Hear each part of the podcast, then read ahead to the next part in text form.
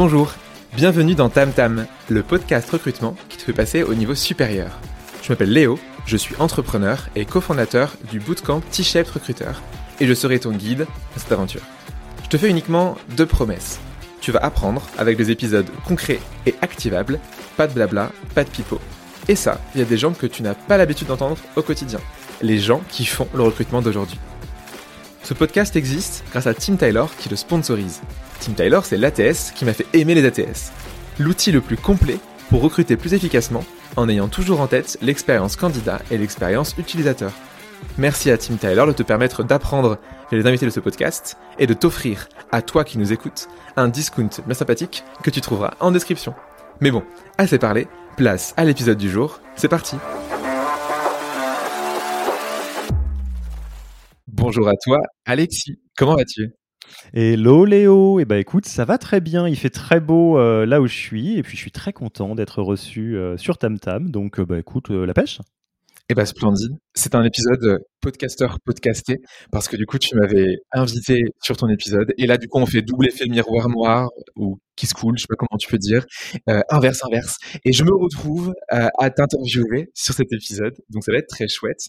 Et on a un sujet qui est très intéressant, qui est le lien entre business et recrutement, parce qu'il y a encore des gens, on les nommera pas, qui pensent que le recrutement c'est une fonction de support. Et donc euh, le but de ton épisode va être de prouver l'inverse. Pour les gens qui ne te connaissent pas, mon cher Alexis, est-ce que tu pourrais te présenter en 30 secondes, une minute oui, avec grand plaisir. Donc, euh, on s'était rencontré avec Léo sur ma casquette de podcaster, comme tu disais. Euh, je ne sais pas si c'est double effet School ou entre soi, mais en tout cas, euh, quand je ne fais pas, quand je ne réponds pas à tes questions, je suis l'autre du podcast The Human Factor, où le principe c'est assez simple, c'est qu'on rencontre des, des RH ou des profils RH de super jolies startups et scale-up françaises pour leur parler de ce qu'elles savent faire de mieux, que ce soit en recrutement ou en autre chose. Donc, on a tout autant Louise Mouton qui nous apprend comment faire du sourcing que Virgile Ringard qui nous apprend à faire une bonne grille de REM. Euh, et euh, donc Yaniro, c'est pas qu'un podcast, euh, donc c'est l'entreprise que j'ai fondée en 2018.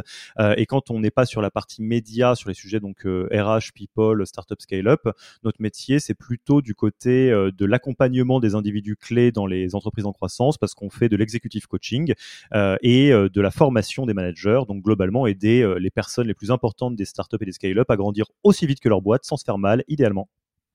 Merci pour ce magnifique elevator pitch. Donc, tu travailles beaucoup avec des startups. En quelques secondes, c'est quoi ton avis sur euh, la crise dans la tech? Sur la crise dans la tech, euh, qu'il y en a déjà eu et qu'il y en aura d'autres et que c'est juste un nouveau paradigme auquel il faut euh, euh, s'appliquer de comprendre les règles pour essayer de surfer la vague le mieux possible. Enfin, en gros, je suis ni de ceux qui pensent que c'est bien fait, faut arrêter les hypervalorisations et tout ça, ni de ceux qui pensent que c'est la fin du monde. Il y a eu 2008, il y a eu 2001, c'est des cycles, c'est comme ça. Ok, status quo quoi. Rien de nouveau sous le soleil. Rien de nouveau sous le soleil, cycle. Ok, écoute, on va directement sauter dans le cœur de cet épisode. Le but, c'est le lien entre recrutement et business. C'est quoi pour toi les proximités entre ces deux mondes? Est-ce que le recrutement est business? Est-ce que le business est recrutement? Alors j'adore ce sujet, j'adore, j'adore, j'adore ce sujet euh, parce que ça fait appel à euh, peut-être la partie qui me passionne le plus dans les organisations, je vais utiliser le terme d'organisation plutôt que de start-up ou d'entreprise, qui est la logique de système. En fait, euh, pourquoi c'est très important de parler de la proximité entre le recrutement et le business?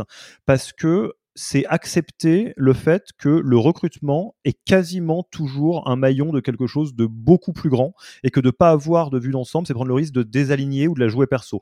Dit autrement, si on pense à une équipe de sport, je sais pas, de basket, de foot, euh, avoir un bon attaquant, un bon défenseur, c'est cool, mais ce qui est important à la fin, c'est est-ce que l'équipe fait corps et gagne ou perd ensemble. Et déconnecter, pardon, le recrutement du business, euh, pour moi, ça n'a aucun sens. Ça se revient, comme on pourrait le dire, à se dire, oui, bah, en fait, le business n'a pas vraiment besoin du recrutement, le business, c'est l'argent et le recrutement, c'est un autre truc. Non, non, tout ça, c'est une organisation qui vise à, à, probablement faire grandir une société ou une équipe, et bah, le recrutement euh, sert à ça et euh, le business est connecté à ça aussi. C'est pour ça qu'il est très important de toujours comprendre les connexions entre ces différents mondes pour pouvoir la jouer collectif plutôt que perso. Mais on est d'accord, dans la plupart des boîtes aujourd'hui, c'est pas forcément le cas. Comment t'expliques ça? Euh, alors, il y a plein de raisons qui expliquent ça, mais il y a une raison qui est très simple, et, je pense que ça va faire plaisir à, à Élise et toi, euh, c'est la notion de, de, de, profondeur de compétences versus euh, horizontal, horizontalisme, des compétences. En gros, soit j'ai un profil qui est très vertical, je connais très très très très très très très, très, très bien le recrutement, je suis capable d'éviter les biais, de bien structurer, d'avoir une approche qui est scientifique, et j'ai peut-être une profondeur d'expertise que bah, mes collègues RH ou mes fondateurs fondatrices ou mes, patrons, patronnes n'ont pas, et c'est ok, c'est normal, je suis mhm. recruté pour ça moi-même. Euh, mais à l'inverse, euh, bah, peut-être que les, dirigeants et dirigeantes de l'organisation, encore une fois, c'est pas nécessairement une entreprise, peut être une ONG, euh, vont avoir une vision vue d'hélicoptère et savent placer le recrutement au milieu de tout le reste. Typiquement, tu parlais de la crise. Bah, dans la crise, qu'est-ce qu'on fait? On recrute plus, on recrute un peu, on recrute pas les mêmes. Bah, il y a peut-être quelque chose qui est connecté à une vision plus globale. Et pourquoi est-ce qu'on a une déconnexion? Parce que c'est très très très facile quand on a une vision horizontale de dire oh là là mais les experts et les experts qui sont chiants à toujours dire oui alors attention parce que les biais cognitifs si on les fait pas ça va faire nanana tout ça. Et à l'inverse c'est très facile quand on est très très très expert et pointu dans son domaine de se dire non mais ils ont rien compris euh, à, pas mettre le temps et l'effort qu'il faut pour faire ça. La réalité c'est que c'est des visions du monde qui doivent être complémentaires et c'est pour ça que je rejoins à fond euh, un mantra que j'imagine tu partages souvent ici euh, à savoir l'importance d'avoir des compétences T-shaped donc d'avoir une profondeur d'expertise qui est relative à votre métier, tout en ayant les barres du thé de chaque côté euh, pour comprendre bah, ce qui se passe à côté, quoi. Et ça, on va en parler juste après. Tu as plein de parallèles euh, dont tu voulais nous parler entre différents métiers et le recrutement, par les apports qu'ils peuvent avoir dans le recrutement. Avant ça, est-ce que du coup, tu pourrais dire que le recrutement est RH ou est-ce que tu appliques les, mêmes principes que tu viens de dire au métier de RH également? Et est-ce que le RH est aussi full business aujourd'hui et n'est plus une fonction de support? Alors, je, je, crois pas à la notion de fonction de support. Je vais être très honnête. Hein. juste, j'y crois pas du tout. Euh, à savoir que si on dézoome suffisamment une organisation, on va prendre une entreprise parce que c'est encore plus facile. Euh, une entreprise, qu'est-ce que ça fait? Ça vend des trucs, puis ça les fait. Et truc, c'est n'importe quoi. Ça peut être un service, un produit, euh, etc. Et il y a besoin d'avoir des gens dans cette boîte pour que tout ça tourne rond, que les, qu'on les vende, qu'on les fasse, etc., etc. Ça, c'est valable que vous soyez euh, Conto ou Blablacar euh, ou euh, Amazon, des gentils, des méchants. Enfin, peu importe. C'est le modèle globalement. Et quand on dézoome, pour moi, et je suis particulièrement, j'allais dire, teinté de cette vision-là parce que je suis dans un monde de start-up et de scale-up, donc d'entreprises qui sont en forte croissance. Les, fonctions people, RH, ressources humaines dans leur ensemble ne sont ni plus ni moins que euh, les personnes qui travaillent à faire en sorte que la croissance se, structure bien en interne. Si on imagine que les équipes entre guillemets business, vous ne voyez pas faire des R guillemets, mais en tout cas c'est ce que je fais, euh, servent à globalement faire en sorte qu'il y ait suffisamment d'argent dans la boîte pour qu'on puisse euh, gérer les salaires, apporter de la valeur, etc. Bah, les équipes people, RH, ressources humaines servent à s'assurer que la croissance interne ne s'effondre pas sur elle même Donc ça veut dire faire venir des gens dans le bateau qui sont suffisamment euh, euh, les bons profils par rapport aux postes qui sont ouverts, s'assurer que ça se passe très très bien euh, quand ils sont en poste et qu'ils se développent. Et en fait, on retrouve exactement les mêmes mécaniques. Donc pour moi, c'est pas support, c'est ni plus ni moins que le pendant interne de ce que les boîtes font à l'extérieur quand elles font grossir le business entre guillemets. Ok, très bien. Ça fera plaisir à, tous les RH et tous les recruteurs, les fonctions people en général, qui nous écouteront. Merci pour ça. Et tu, dans notre prépa, quand on s'est parlé, tu m'as dit que toi, ce que tu aimais bien, c'est le côté vraiment macro de la comparaison et la compréhension. Tu m'as dit macroéconomie. Alors, je sais pas si tu as fait des études en, en macroéconomie. Non, pas du tout. et tu m'as dit, j'aime bien ça, le côté genre loi de marché. Parti très loin. C'est quoi, du coup, pour toi, ce que tu pourrais nous dire sur ça, le comparaison entre la, la macroéconomie et le recrutement? Alors, euh, ouais, j'aime beaucoup. En fait, J'aime beaucoup la notion de système parce que quand on les dézoome suffisamment, euh, les systèmes s'appliquent à beaucoup de choses. Euh, et, ça permet d'éviter le côté euh, expertise avec œillère où je me dis bon bah ce qui marche dans les, mondes d'à côté marchera pas chez moi. Je, vous donne quelques exemples. Un exemple, je vous donne un exemple qui est trivial. au sens où c'est pas le cœur de ce qu'on va voir aujourd'hui avec Léo, mmh mais ça illustre ce point-là. Si je vous parle de la finance, et donc de la loi de l'offre et de la demande, qui est un principe euh, macroéconomique. Euh, on pourrait euh, faire les, les, les, les experts hyper obtus qui disent oui non mais moi ça je m'en fous, moi je travaille sur l'humain, le monde de la finance, ils sont méchants et la spéculation, etc. Ok, ok, ok, ok. Sauf que le principe d'offre et de demande, c'est un principe qui en fait est assez universel sur la notion de flux de euh, valeur, on va dire. Et la valeur des talents, si on dézoome, fonctionne exactement selon les mêmes règles. Je vous donne juste la, grille de lecture euh, qui est la suivante. Euh, vous êtes recruteur, vous êtes recruteuse, et peut-être qu'en 2021, vous vous êtes dit, non mais comment ça se fait que les profils tech sont si chers? Ils sont insupportables et ça coûte cher, et puis ils viennent pas aux entretiens. bah, vous êtes tout simplement dans une économie de marché du travail dans laquelle les lois de l'offre et de la demande s'appliquent. Et pourquoi c'est important? Parce qu'on pourrait dire c'est juste un jeu intellectuel. Mais en fait, c'est important parce que quand on le comprend comme ça, ça ouvre des portes. Je donne juste l'exemple avec mes profils tech euh, qui, je l'imagine, sont euh, hyper chiants euh, à aller, j'allais dire, trouver parce qu'il n'y en a pas beaucoup. L'offre et la demande, comment ça fonctionne? Quand l'offre augmente, euh, bah, euh, on va dire que euh, le prix baisse parce que bah, si on est 1000 à vendre des pommes sur le marché, il y a une concurrence qui se met en place. et si la demande augmente, ça fait augmenter le prix parce qu'on est plus à vouloir des pommes. Et je vous fais pas les quatre cadrans, mais c'est assez facile à faire. Si on parle des techs, qu'est-ce que ça veut dire? Ce que ça veut dire, c'est que les profils techniques sont extrêmement prisés c'est des talents qui sont pénuriques, que tout le monde cherche, et globalement, tout le monde cherche absolument les mêmes. Plus il y a d'entreprises ou d'organisations qui recherchent des profils tech, plus la valeur des techs augmente parce que bah, moi je suis tech et je sais que j'ai 10 boîtes qui peuvent se battre pour moi, donc je vais prendre celle qui paye le mieux. Et j'ai raison. Quelque part, le prix a augmenté selon les mêmes principes d'offre et de la demande. Là, dit comme ça, ça a l'air virtuel et on peut se dire euh, bon bah qu'est-ce que je fais de cette information? C'est super. Euh, le, le, fait de dézoomer c'est cool, mais c'est pas actionnable. Je vous donne une manière actionnable de le voir l'offre qui augmente réduit le prix. Mais vous allez me dire, d'accord, mais comment je fais augmenter euh, l'offre euh, des techs? Eh bien, en arrêtant de recruter au même endroit que tous les autres.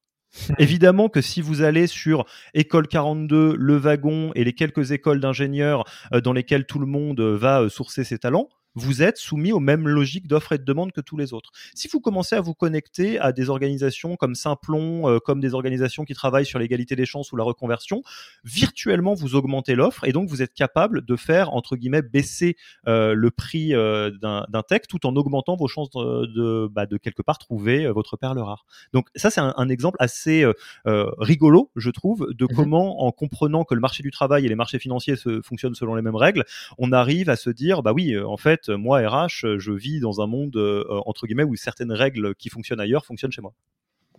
Ok.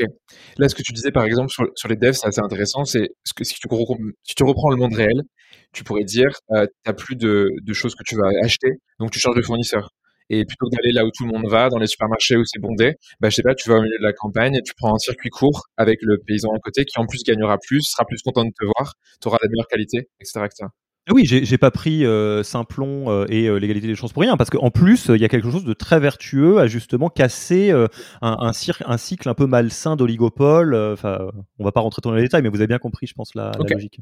Ça marche. Tu aurais un autre exemple que tu pourrais nous raconter sur le lien vraiment au niveau, au niveau global et super activable au recrutement, des principes du business que tu peux appliquer?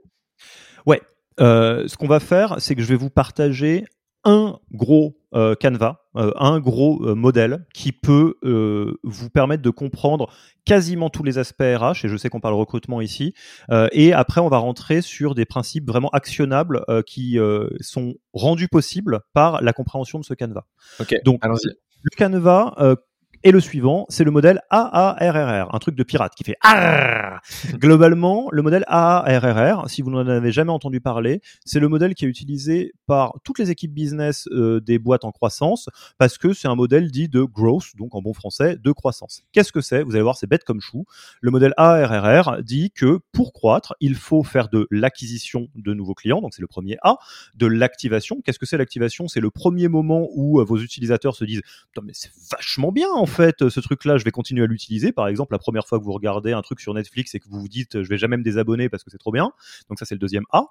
R, c'est revenu. C'est quoi le modèle économique qui pilote tout ça? Euh, Le deuxième R, c'est la rétention. Euh, typiquement, si je garde Netflix, euh, comment je m'assure que les gens se barrent pas? Et le dernier R, c'est referral ou cooptation. comment je m'assure que mes clients parlent de moi à d'autres qui me fait que je vais grossir? Ça, ce modèle-là, toutes les entreprises que vous connaissez euh, l'appliquent tout le temps sur tout. C'est-à-dire que les euh, commerciaux travaillent à l'acquisition, les équipes produits travaillent à faire le meilleur produit pour que l'activation se fasse le mieux possible. Le revenu, c'est un truc de modèle économique et donc de décision pérenne. La rétention, c'est aussi un truc de la qualité du produit ou typiquement du, contenu de Netflix. Mhm. Et le referral, c'est un modèle en tant que tel. Pourquoi je vous parle de ça? On fait pas du business, on fait du recrutement. Parce que la croissance d'une organisation fonctionne exactement selon les mêmes règles. Aujourd'hui, on est sur un podcast qui s'appelle Tam Tam. Le deuxième A de Tam, c'est acquisition talent acquisition. En fait, quand vous êtes recruteur, vous êtes ni plus ni moins que euh, des, euh, des, personnes qui travaillent, euh, des personnes qui travaillent à faire en sorte qu'on arrive à mettre des gens hyper talentueux dans notre joli organisme pour que ça grossisse. Le talent activation, c'est l'onboarding c'est le moment où on s'assure que bah, on a trouvé quelqu'un de super, mais de la même manière que j'ai très vite compris que Netflix c'est trop bien, bah, j'ai très vite compris que euh, euh, bosser euh, chez Yaniro c'est super. Et ça c'est si mmh. on a bien fait notre boulot. Il n'y a pas de revenus parce qu'on fait pas de l'argent avec les gens qu'on recrute. Donc le dernier R, enfin le, le premier R c'est pas revenu, mais c'est ramp up c'est comment on s'assure que les talents mmh. arrivent à monter en compétences, à s'épanouir, à donner le meilleur d'eux-mêmes de manière saine. Et ça, ça, ça, ça s'active aussi. La rétention, c'est la fidélisation comment on s'assure que les gens restent longtemps euh, dans un cycle naturel. Et le referral, c'est évidemment la cooptation. Et en fait, quand on comprend ça, il y a plein de choses qu'on peut appliquer, euh, qu'on peut voir les unes après les autres si tu veux, parce que je sais que tu préférerais qu'on fasse de l'actionnable. Non, mais très bien. C'est justement ce que j'allais te demander, de, des exemples que toi, tu aurais pu mettre en place dans différentes structures, organisations, comme tu me l'appeler, dans lesquelles tu as pu travailler, ou toutes les personnes à qui tu as parlé. Tu en es à quoi, je pense, plus de 100 personnes à qui tu as parlé côté euh, podcast, mais plus de, je sais pas, des milliers de personnes côté coaching global. Donc, je pense que tu as beaucoup d'exemples que tu peux amener. Est-ce que tu pourrais nous donner du coup quelques exemples sur les différentes parties de ce, de ce funnel? Ouais, on, va, on fait que le best-of. Là, c'est vraiment des trucs qui, qui, qui sont applicable, actionnable, que, avec lequel vous pouvez repartir direct et qui euh, mettent euh, en pratique cette notion de ah mais en fait euh, le, les Canva Business peuvent servir à ma vie de recruteur de recruteuse. On va commencer par le sourcing. Le sourcing, c'est hyper dur. C'est hyper dur parce que si je suis à votre place, moi j'en fais pas du sourcing, mais j'ai rencontré beaucoup de gens qui en font. ben, je me dis mon Dieu, mais je vais j'ai 20 postes à pourvoir, comment je vais faire, etc., etc. Si on décale et qu'on met en miroir euh, la, logique de croissance interne et d'externe, on se rend compte que le sourcing, c'est ni plus ni moins que de l'acquisition de talents. Et donc, on peut se poser la question de, mais comment ils font en fait ceux qui font de l'acquisition de clients? Est-ce qu'il y a des trucs qu'on peut leur piquer? Mais un peu mon neveu. Parce que le sourcing en outbound, donc c'est-à-dire aller chasser des talents, en fait, c'est quelque chose que les commerciaux connaissent depuis euh, les années 70. Hein. Et si on regarde les pratiques à l'heure actuelle, il y a des pratiques qui sont dingues. Et c'est là où je vais vous renvoyer à, euh, je, je vais même pas euh, rentrer dans les détails parce qu'il y a une masterclass qui a déjà été écrite par Louise Mouton. Louise Mouton, donc anciennement, j'allais dire quoi, talent incroyable. Je sais même pas ce qu'elle faisait parce qu'elle a tout fait et c'était fou chez Guide Guardian. en fait, ce que Louise a fait et on a écrit un, enfin on a écrit, pardon, on a écrit un article à partir de l'épisode qu'on a enregistré avec Louise Mouton spécialement sur le sujet de comment on fait du sourcing comme un sales. Euh, en fait, c'est une masterclass parce qu'elle utilise les pratiques de sales. Je vous le fais en deux minutes. Euh, au lieu de se dire mon Dieu comment je vais faire et faire quelque chose qui est très artisanal, elle a appris les meilleures pratiques de ce que font les sales. Et ce que font les, les sales, c'est qu'ils utilisent une logique de campagne qui crée de la prédictabilité dans les retours qu'on a. Donc de manière très concrète, elle utilise un outil qui s'appelle Walaxy, qui est un outil en mm. fait de sales. C'est pas du tout un outil RH du tout, c'est pas un ATS ou quoi que ce soit. Et avec Walaxy, elle est capable de dire, ok, comme euh, un sales qui essayerait de trouver 100 euh, prospects et qui va devoir contacter 1000 personnes pour trouver 100 prospects, moi si je veux pourvoir 20 euh, jobs, je vais avoir besoin de rencontrer tant de personnes, mais qui sont hyper finement, j'allais dire ciblées. Et je lance tout ça sur Walaxy. Et ce qui est intéressant, c'est que avec la logique de volume, je peux avoir quelque chose qui n'est pas lié au hasard, mais qui est prédictif, parce que les sales peuvent prédire les revenus. Ils savent que pour closer 10 personnes, ils doivent en rencontrer 1000 avec les bons critères. Bah là, c'est pareil. Pour pourvoir 10 postes en temps et en heure, faut que j'en rencontre X. Et je sais pas toi comment tu euh, euh, te saisis et quel est ton avis euh, sur ce genre de choses, mais en tout cas, je pense qu'on peut mettre dans les liens de l'épisode ce, cet épisode avec Louise Mouton, qui est pour moi une masterclass incroyable parce qu'elle décrit exactement comment on fait ça. Mais dans la logique, c'est encore une, enfin, c'est un exemple de en appliquant des pratiques qui sont des pratiques de sales, donc décalées, des pratiques du business, on se transfère dans le futur des, du recrutement, parce que le recrutement est pas encore euh, outillé de cette manière. Bien sûr. Et là, tu as deux choses que tu dis qui sont cruciales. C'est les outils que tu vas utiliser tels quels et qui sont certes pensées initialement pour les sales, mais qui sont utilisables côté recrutement. Et la deuxième que tu as dit, euh, c'est la partie data, qui est extrêmement importante. Aujourd'hui, il y a encore beaucoup de personnes qui recrutent, qui ne font pas assez attention à cette analyse. Et du coup, quand on te dit demain, je sais pas, il nous faut un job de lead développeur, lead développeuse par exemple, on ouvre ça, bah, on va pas savoir combien de personnes faut aller chasser. Mais si du coup, tu as cette analyse historique de ce qui s'est passé et tu dis, OK, il me faut 100 personnes pour faire un recrutement, bah, du coup, tu sais que quand tu arrives à 100 personnes, tu peux arrêter et passer à autre chose. Et le temps que le process se passe, en théorie, tu auras la personne à la fin. Et quand tu as les deux cumulés, data et outils, plus du coup cette logique un peu gross qui est d'aller tenter des trucs, ça marche, on continue, on amplifie, ça marche pas, on arrête. Ça, c'est génial. Euh, plutôt que de se reposer sur des pratiques qu'on avait euh, l'habitude d'avoir jusqu'à présent, pour celle qui marche. Et, ce qui est intéressant là-dessus, mais je vais vous donner les autres exemples, c'est tous les mêmes, hein. euh, c'est que c'est de la triche. C'est-à-dire, vous connaissez, euh, il y a une triche business qui est très connue, euh, qui est fait un truc qui marche aux États-Unis parce que ça met deux ans à se démocratiser en France. Donc avec ça, tu peux faire la pâte à cookies, tu peux faire les frozen yogurt et tout. C'est on lag sur les États-Unis. Bon, les RH lag sur le business les ATS vont commencer à avoir le niveau des CRM juste maintenant, alors que pendant longtemps c'était tout nul, quoi. Alors qu'il n'y avait aucune raison, c'est le même outil. Bien sûr. Donc là, tu as donné une bonne assise côté euh, outbound, donc côté recherche, côté sourcing, qui, comme tu l'as dit, il n'y a pas beaucoup de gens qui aiment vraiment faire du sourcing. Mais quand tu le fais à la manière de Louise Bouton, quand tu le fais avec les bons outils, avec la bonne, euh, le bon mode, de pensée et euh, les bonnes données derrière, et que tu as des résultats, t'aimes bien. Est-ce que, du coup, à l'inverse, donc côté inbound, qui est quand les gens viennent à toi, tu aurais aussi des astuces que tu pourrais nous donner? Tout à fait. Euh, alors ça, c'est euh, petit disclaimer. À chaque fois, c'est des chantiers à mettre en place. C'est-à-dire, c'est pas des automatismes. C'est pas c'est pas facile. Euh, mais par contre, c'est ça, ça, a énormément d'impact et ça vous permet de passer quelques crans au-dessus. L'inbound, donc appliqué au business, parce que c'est beaucoup d'anglicisme. Hein, je suis désolé pour ça. c'est le fait non pas d'aller chasser des clients, donc quelque part de prospecter commercialement, mais c'est le fait de faire venir les clients à soi. Donc par exemple, une stratégie qui est très connue d'inbound, euh, c'est de produire du contenu. Euh, par exemple, euh, j'en sais rien, moi, je suis Alan, je produis énormément de contenu sur comment les mutuelles fonctionnent, qu'est-ce qu'on peut faire, c'est quoi le meilleur moment pour renouveler sa mutuelle, etc., etc., ou des trucs juridico-légaux. Bah, on sait que les gens qui vont lire ça, au moment où ils vont devoir choisir leur mutuelle, ils vont peut-être choisir Alan. Ok, très bien. Donc classique, point de vue mmh business on oublie que ça marche tout pareil pour, les pour le recrutement et les candidats. En fait, le fait d'ajouter de l'inbound euh, dans, son, euh, dans son mix quelque part, c'est une manière d'attirer des candidates et des candidats à soi euh, qui est très très très sous-utilisé en France. Je vais utiliser Alan parce qu'on vient d'en parler. Alan, quand ils se sont lancés, ils ont fait des choix que euh, très peu de gens en France ont compris. Par exemple, ils ont publié énormément de contenu sur leur culture, sur la manière dont ils vivaient en interne. En gros, des trucs qui donnent un peu l'impression euh, euh, que qu'on comprend comment fonctionne Alan. Bah, et les gens disaient bah à quoi ça sert? Ça va pas leur mmh. rapporter de clients, c'est idiot, euh, c'est du temps gâché et tout. Mais que dalle, parce que les meilleurs talents euh, qui sortent d'école ou, ou, pas d'ailleurs, ou des gens qui sortent de d'une de, de, période de taf où ils veulent chercher un autre taf, ou des gens qui se font chasser. Quand on les chasse ou quand euh, on, ils se posent la question, Alan, ils savent exactement ce que c'est et ils ont l'impression de le connaître très profondément. Et à échelle plus, euh, j'allais dire répandue, c'est ce qu'a fait Welcome to the Jungle en transformant les, les, les pages entreprises en quelque chose qui est un petit peu sexy et quelque part faire de la marque employeur quelque chose d'aussi puissant que le branding. Et euh, là, de manière très concrète, le fait de, de, publier du contenu, d'avoir des stratégies d'inbound, de faire exister votre organisation euh, avec tout ce que ça implique, donc c'est pas facile, hein, c'est comme une stratégie de contenu, c'est long, c'est quelque chose qui va faire en sorte que non seulement vos candidates et vos candidats, au moment où vous les contacterez en outbound, sauront exactement qui vous êtes, ah mais oui, mais en fait vous êtes Alan, je vois très bien qui vous êtes, et euh, qu'il y en a plein qui vont venir eux d'eux-mêmes en candidature spontanée, ce qui ne sera absolument pas le cas euh, si pour vos candidats et candidates, votre organisation est une boîte noire. C'est vrai. Et tu touches du doigt un truc hyper intéressant et difficile à mettre en place, c'est aussi le suivi de tout ça. Ce qui marche bien avec des outils comme HubSpot, par exemple, c'est que tu sais que, euh, prenons euh, un client qui s'appellerait Alexis, par exemple. Euh, du coup, Alexis, tu sais qu'il a lu un contenu, il s'est inscrit à newsletter, il en a ouvert grosso modo 4-5, il a relu un contenu, il a participé à un de tes webinaires, puis du coup, il est allé voir ton site, il a failli acheter, mais il n'a pas acheté, etc., etc. Et du coup, ça t'arrive à le suivre via les outils sales est-ce que tu aurais des recommandations côté recrutement pour faire la même chose, pour suivre justement toutes les des touch points qu'aurait eu un candidat avec sa boîte?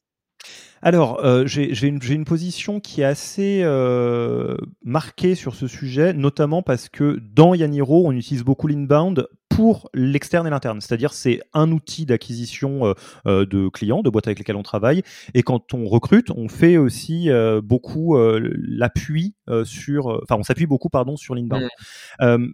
En fait, j'ai choisi pour le coup de dataiser peu cette partie-là, ou pour être tout à fait précis, euh, de suivre la data, mais de pas essayer de la connecter précisément à quelque chose, euh, à des résultats, parce que c'est euh, hyper désespérant. En fait, c'est très difficile de suivre ça. C'est beaucoup plus difficile que de suivre de l'outbound. Mais par contre, ce que je peux vous dire, et ce qui est intéressant et, sur une pratique qui est actionnable, c'est que ce que font les quelques entreprises qui font ça, que je connais, mmh ou typiquement bah, Alan en fait partie, elles travaillent avec les équipes qui font déjà ça pour le business.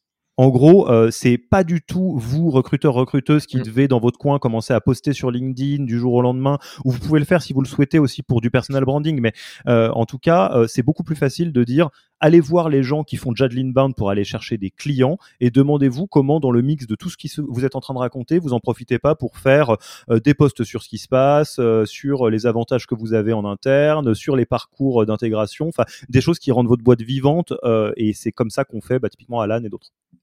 Ouais, aller voir ceux qui savent en interne, c'est euh, ceux qui peuvent te former. Des trucs tout bêtes que tu dis, mais par exemple, tu vois, même pour l'onboarding, tu vas avoir des gens qui font du DevOps, qui savent automatiser les choses entre eux. Tu leur demandes, vas-y, fais la même chose pour moi, plutôt que de devoir toi te former, aller chercher un outil, payer plus cher. Non, tu prends les mêmes outils, les mêmes personnes, et go. Et, et, du coup, la data, en fait, eux, ils auront déjà un système en place pour la suivre. Et vous pourrez suivre la même data. On est d'accord. Ok. Est-ce que tu aurais un troisième exemple de, de choses qu'on pourrait aller prendre dans une autre discipline et l'apporter au recrutement? Bien sûr, bien sûr. Euh, J'en ai encore deux qui sont très importants, qui me viennent en top of mind. Euh, J'en ai un qui est facile à mettre en place, l'autre qui est plus philosophique, mais qui hmm. euh, change complètement la vision de ce que vous faites. Donc je vais commencer par celui qui est facile, le copywriting. Le copywriting, non, ça ne veut pas dire euh, euh, du euh, juridico-légal et mettre un copyright sur quelque chose. C'est copywriting avec un W. C'est écrire de la copie. Donc en fait, c'est écrire pour convaincre. c'est une discipline, on pourrait dire, une compétence qui a été créée par les publicitaires. C'est quand j'ai six mots à mettre sur une page et que je veux déclencher quelque chose, qu'est-ce que je mets comme mot? Mmh. Donc c'est très particulier tous les marketeurs du monde, tous les gens euh, qui sont obligés de convaincre euh, sont formés au copywriting, euh, savent le faire et donc savent écrire des choses qui donnent envie. Donc petit disclaimer une nouvelle fois, le marketing et donc le copywriting, c'est ni bien ni mal c'est un feu, c'est un outil. Et avec un feu, on peut aussi autant euh, brûler le le village d'en face que réchauffer son, sa nourriture. Donc, euh, vous dites pas c'est méchant euh, le marketing. Le marketing, c'est une manière de connecter avec les gens que vous avez en face de vous, que ce soit des prospects ou qui que ce soit. Et ramener au recrutement, bah en fait, vous écrivez tout le temps. Vous écrivez des offres d'emploi, vous écrivez des pages d'entreprise, vous écrivez des mails de relance, vous écrivez des mails de prospection, de chasse directe, etc. Et alors là, vous avez deux manières de l'écrire en copywriting ou hors copywriting. Et si vous écrivez hors copywriting, vous avez probablement une déperdition de, d'impact de, ce que vous êtes en train d'écrire qui est monumentale parce que euh, les autres vont peut-être écrire pour convaincre. Je vais vous donner juste un exemple, c'est un exemple récent que j'ai vu qui m'a fait sourire parce que je l'ai trouvé hyper bourrin, mais ça avait le mérite d'être hyper efficace. Euh, c'est une boîte, euh, euh, bon, que je ne veux pas citer parce que je ne sais pas si ça va les faire sourire, mais où en gros, ils recrutaient des sales et leur, euh, leur avantage concurrentiel numéro un, c'est qu'ils payaient euh, top of market. Ok, ok. Donc ils pourraient s'arrêter là, dire nous ouvrons euh, un poste de commercial senior, la rémunération est de temps, etc. Bon, qu'est-ce qu'ils ont fait? Les fondateurs et les équipes RH ont spammé LinkedIn sur une journée en mettant en accroche Est-ce que tu as envie d'être le commercial le mieux payé de tous tes potes? Là, c'est hyper bourrin, c'est hyper marketing, mais ça a le mérite au moins de packager quelque part l'offre de valeur numéro une. Et je sais qu'il y en a plein euh, qui vont euh, avoir le poil hérissé en entendant ça, en disant ah, c'est quoi ces techniques de filou et tout. Vous n'êtes pas obligé de faire ça. Vous pouvez, euh, je vais donner un autre exemple euh, parce que j'ai eu le cas récemment aussi. Ça pour le coup c'est un cas de, de coaching. Euh, j'ai un fondateur d'une boîte très RSE et très deep tech, donc au croisement de ces, ces, deux mondes, qui galérait à recruter des profils parce que c'est des profils qui sont très spécifiques, type postdoc, etc. Et il me disait, en plus ça m'enrage parce que nous on fait de la vraie RSE, on fait pas du greenwashing. Et je lui fais, mais pourquoi c'est pas le premier mot que tu mets? Pourquoi dans les dans tes annonces d'emploi et dans tes prospections, c'est pas est-ce que ça vous dirait pas de faire un truc qui fait le bien pour de vrai? Donc là, je vous le fais en langage naturel. Mhm. Mais ça, c'est possible avec les règles du copywriting. Et le copywriting, Léo, tu le connais, je pense, euh, mieux que moi. Euh, c'est euh, juste quelque chose qui s'apprend, en fait. Et ça peut être juste l'exercice. Tu peux aller voir la théorie, mais tu peux aussi, à la force de, de, pratique sur tes offres, sur tes annonces, sur ton site carrière, sur tout ce que tu veux, partout où tu écris, voir ce qui marche et ce qui marche pas. Et c'est l'avantage, du coup, de, notamment de LinkedIn. Tu vois, genre, en publiant régulièrement, tu sais ce qui marche en termes de structure et tu sais ce qui marche pas du tout. Et ce que tu as dit, c'est hyper important. C'est vraiment l'élément différenciant, tu vois, que tu mets au tout début. Nous, on fait des choses bien, enfin, euh, contrairement aux autres. Et ça, souvent, la question que tu poses à des recruteurs, recruteuses, RH, dirigeants, dirigeantes, c'est quoi ta, ta différence par rapport à tes concurrents? Et ce truc-là, il d'ouverture à quasiment 100%, tu peux t'en servir. Parce que tout le monde sait, mais oui, mais les gens ils comprennent pas, c'est que nous on est un groupe familial alors que les autres ils sont cotés en bourse. Et ben voilà, tu vois, genre tu dis ça, tu montes ton expertise depuis 100 ans et tu as une différence. Euh, ok, trop intéressant la partie copywriting et comme tu dis, tu peux vite monter en compétence, c'est l'avantage aussi. Ouais, ça, c'est très facile de. Euh, et je te rejoins. Il y a très peu de très peu de théorie, beaucoup de pratique. Donc en fait, vous allez lire des principes qui sont assez simples, qui structurent la manière d'écrire pour convaincre, parce que c'est ça que vous essayez de faire. Et après, euh, bah, vous allez le faire une première fois. Vous allez le faire lire à quelqu'un qui va vous dire non, en fait, c'est chiant. C'est ouais. tu, tu pas du tout intéressé. là, c'est nul. Et euh, vous allez dire ah, ah, ah, et en fait, au fur et à mesure, ça sera vachement bien. Euh, si euh, vous suivez euh, Léo et Elise sur LinkedIn, c'est un bon exemple de posts qui sont copyrightés, c'est-à-dire on peut être d'accord ou pas, mais c'est facile à lire. Et je trouve que c'est un bon exemple, c'est un bon marqueur en fait de, de, de, quelque chose qui est bien copyrighté. C'est est-ce que c'est facile à lire ou pas? Et typiquement sur LinkedIn, il y a tout un tas de trucs euh, et euh, c'est pas forcément facile à lire. Les offres d'emploi, c'est pareil. Quelqu'un qui recherche euh, un emploi, en fait, il en a vite plein le dos. Et si votre offre elle est facile à lire parce qu'elle est claire et bien écrite et qu'il n'y a pas beaucoup de mots et qu'on va directement à l'essentiel, bah, vous faites une différence énorme directement. Trop bien. Et à ça, tu rajoutes une mise en forme. Là, tu vois, je suis en train d'analyser une centaine d'annonces euh, pour un live sur Welcome. Et la plupart des gens, c'est fou, ne mettent pas de, gras, de souligner, d'emoji, euh, de, de titres, euh, 1, 2, 3 paragraphes. Et ça, ça joue dans le copywriting. Parce que du coup, pourquoi aujourd'hui, les, tu sais, les gens, ils critiquent sur LinkedIn des gens qui font euh, un paragraphe, une, un seul ligne, un paragraphe, un seul ligne, etc. Mais c'est pour la visibilité, la lisibilité de ce que tu fais. Parce que les gens lisent en diagonale, ils lisent plus ligne par ligne. Et donc, c'est ce qui fait que ça marche. Donc, si tu cumules ces deux, forme et fond, boum, ça marche bien. Et, et est-ce qu'il n'est pas l'heure de te partager euh, mon, mon, ma dernière botte secrète ah, Bien sûr, euh, je sais que t'en meurs d'envie. La comparaison ultime. Euh, je vais vous parler. Allez, je vais, je vais lâcher mon meilleur anglicisme une nouvelle fois. Euh, Avez-vous déjà entendu parler du product-led growth, donc la croissance qui est connectée au produit Ça, c'est le fantasme de beaucoup d'entreprises ou d'organisations, c'est d'avoir un produit qui est tellement bien qu'il n'y a pas besoin d'en faire euh, la promo. Euh, globalement, euh, bouche à oreille complet, euh, les gens adorent, etc., etc. Pourquoi je vous parle de ça?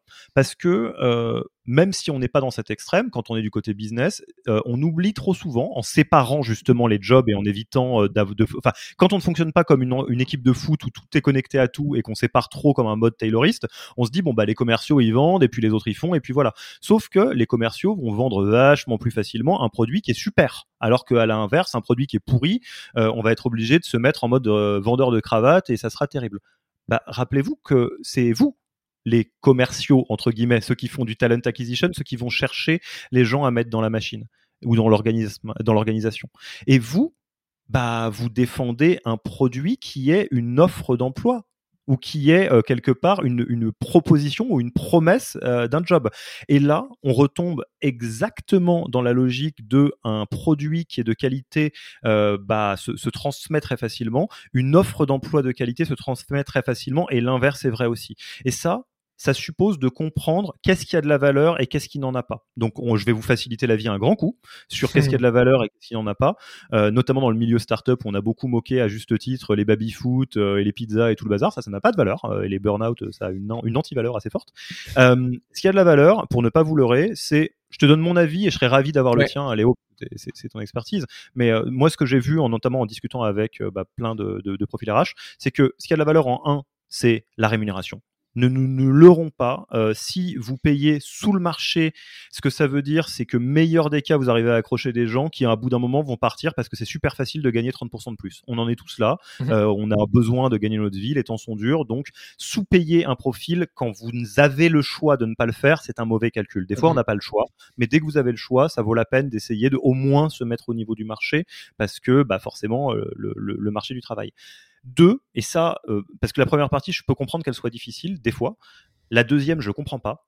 mais la flexibilité, le remote, je veux dire, dans, dans quel monde euh, est-ce que on se dit ouais, mais moi j'ai pas envie de mettre trop de télétravail, trop de remote, trop d'asynchrone parce que bah, bah, parce que rien.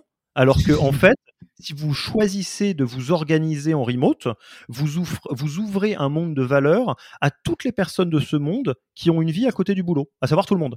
Et c'est-à-dire que si vous offrez du télétravail, du remote, du congé second parent, des congés menstruels, la semaine de 4 jours, enfin il y a une liste, hein, et vous n'êtes pas obligé de faire tout.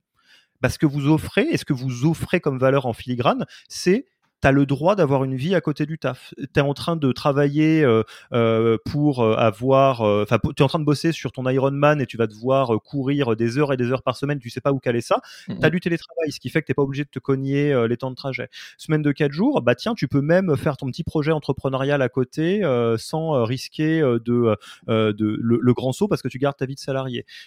tu es dans un monde où tu as besoin de passer du temps avec tes enfants. Bon, bah pareil, je vais t'autoriser à être avec tes enfants pour aller les chercher à l'école sans que tu te sentes mal. Et ça, la flexibilité, c'est très valorisé et c'est sous-utilisé comme euh, actif de valeur par les entreprises. Donc ça, c'est le deuxième euh, élément qui a le plus euh, d'importance à mon avis. Le troisième, c'est ce que je vais mettre autour de l'impact culturel ou sociétal. Ça, c'est quelque chose aussi qui est très très sous-évalué par la plupart des entreprises. Mais je suis, alors là, mark my words, j'aurais peut-être tort, mais j'espère que non les sujets de RSE, de diversité et inclusion, au-delà de toutes les raisons de le faire euh, pour le faire, c'est aussi une manière d'être connecté à l'ère du temps et de faire en sorte que les gens qui sortent d'école viennent chez vous. Quand on s'appelle, désolé je balance, mais Société Générale, je suis désolé, j'espère que, mais c'est parce que je connais cette boîte. vous écoutez que vous êtes de la SOG, vous m'en voudrez pas. La stratégie pendant longtemps, c'était on paye les gens une blinde et puis après on en fait ce qu'on veut. Bah, les jeunes qui sortent d'école, ils disent non. Ils disent bah non, tu peux me montrer pourquoi est-ce que tu es bicorp? C'est quoi le gender gap euh, en termes de salaire et tout? Non, bah je veux pas donner de mon temps et de, et de ma valeur à toi. Mmh ah mais zut, mais euh, ce qui fait que même si vous êtes hyper cynique, vous êtes obligé de vous intéresser à ces sujets-là parce que sinon vous recruterez pas. Et, le dernier, on en a un petit peu euh, parlé. Euh, un beau produit est souvent bien packagé, on va dire. Et euh, j'imagine qu'on en a déjà parlé dans ce podcast avec d'autres invités. Mais ça, c'est la candidate value proposition. C'est-à-dire que indépendamment de ce que vous allez offrir à votre candidat ou à votre candidate, il faut que vous arriviez à lui montrer et à lui rendre intelligible, notamment avec un bon copywriting. 100% d'accord. Et c'est rigolo ce que tu me demandais juste quel était mon avis et j'aurais dit la même chose. La seule différence par rapport à ce que tu dis, c'est que moi je le classe en deux catégories et j'aime bien parler de, des anti-critères et des critères. Et ça, en gros, souvent les boîtes elles le font mal. L'anti-critère, c'est ce qui fait que quelqu'un ne postulera pas. Et donc flexibilité et salaire, typiquement, c'est des anti-critères. Si tu l'as pas, les boîtes ne le font pas. Et le paradoxe là-dessus, c'est que quand tu fais, quand tu regardes les sondages auprès des salariés sur ce que les gens veulent, ils veulent ça, flexibilité et salaire, en tout cas affiché de manière honnête et ensuite avoir un vrai salaire derrière. Et quand tu regardes le paradoxe, les annonces, il n'y a pas, il n'y a rien. Euh, j'avais fait une étude pour Welcome en novembre et tu avais moins de 10% des boîtes qui indiquaient les critères de flexibilité et moins de 5% des boîtes qui indiquaient les critères de salaire. Au moins une fourchette, tu vois, plus ou moins large. Et ensuite, quand tes anti-critères sont validés et que du coup, tu n'as pas ce côté, OK, je ne viens pas parce que j'ai pas ça, là, tu as les critères. Et ce que tu viens de dire, le côté diversité, le côté RSE, le côté qu'est-ce que, comment je vais progresser, que fait, quel, est le produit au quotidien, quel est mon job au quotidien, comment je vais pouvoir évoluer par la suite. Tout ça, ensuite, ça vient euh, donner envie de postuler. Mais avant ça, il faut s'assurer d'avoir la base de la base de la base. Et ça, de plus en plus, et c'est pas une question de génération, c'est une question de l'époque dans laquelle on vit. Les gens veulent ça, comme tu dis. Tu as 6% de salariés qui sont engagés, tu as du quiet quitting, tu as plein plein de choses aujourd'hui qui fait que les gens ils veulent ça. Et s'ils n'ont pas flexibilité et salaire, le reste c'est du bullshit. Alors yeux.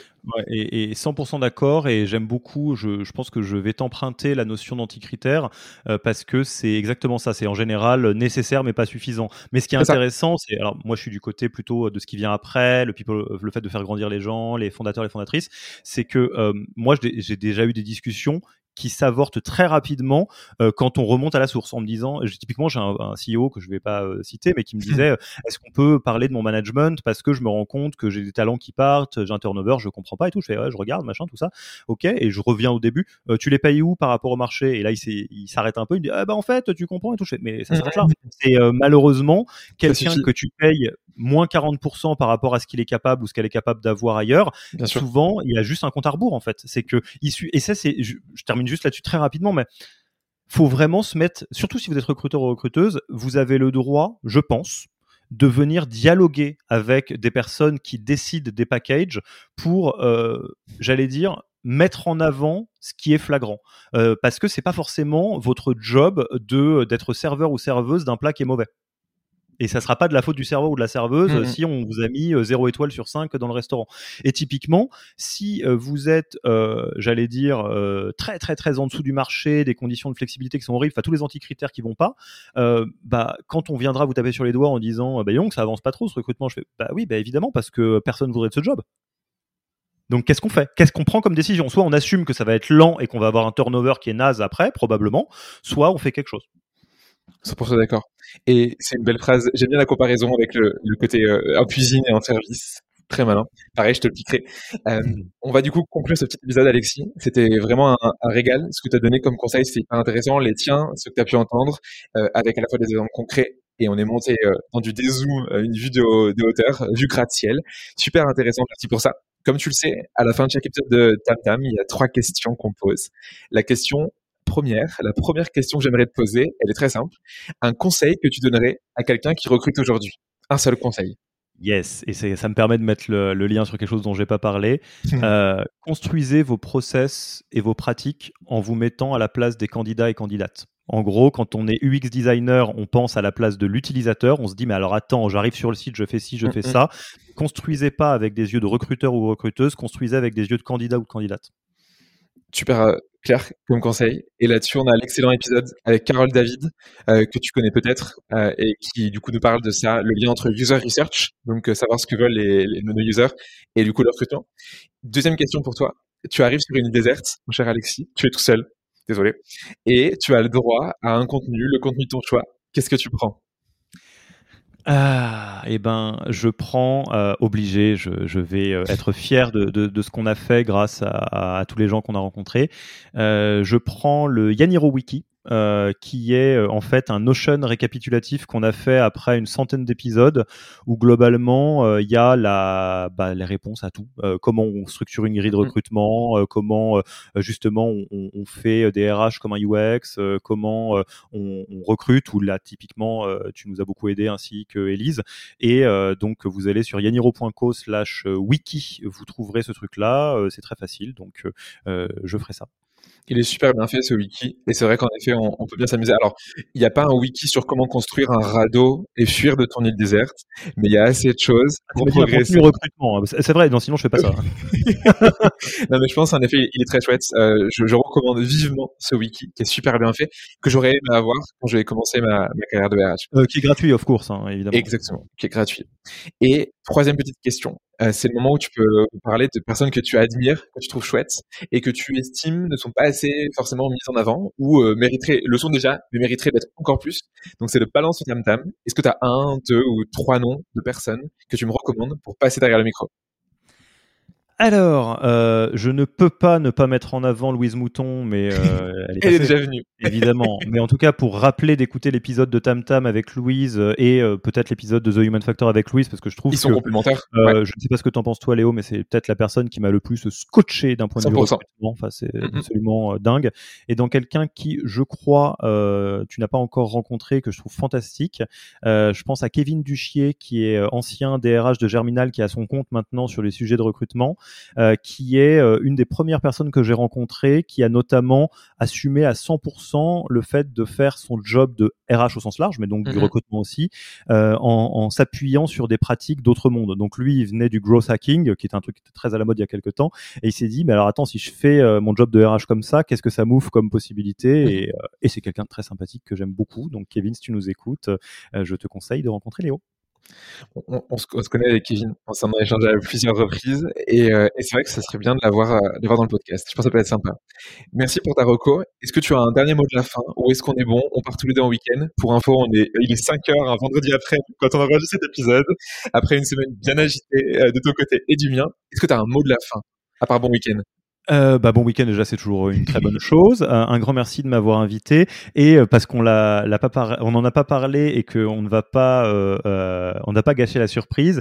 Si vous arrivez à retrouver l'épisode audio que Léo a choisi euh, d'organiser, enfin d'enregistrer chez nous, donc dans The Human Factor, parce que The, Human Factor a accueilli Léo, vous trouverez une part de Léo que vous ne connaissez pas parce qu'il a, il a parlé des dark practices du recrutement, des choses qui sont très très border, très chapeau noir et euh, je pense que ça vaut son pesant de cacahuètes. Je pense que ça fait partie des épisodes les plus appréciés euh, chez nous. Donc, euh, petit mot de la fin, allez découvrir votre hôte préféré Léo sous un regard différent. Vous ne le regretterez pas.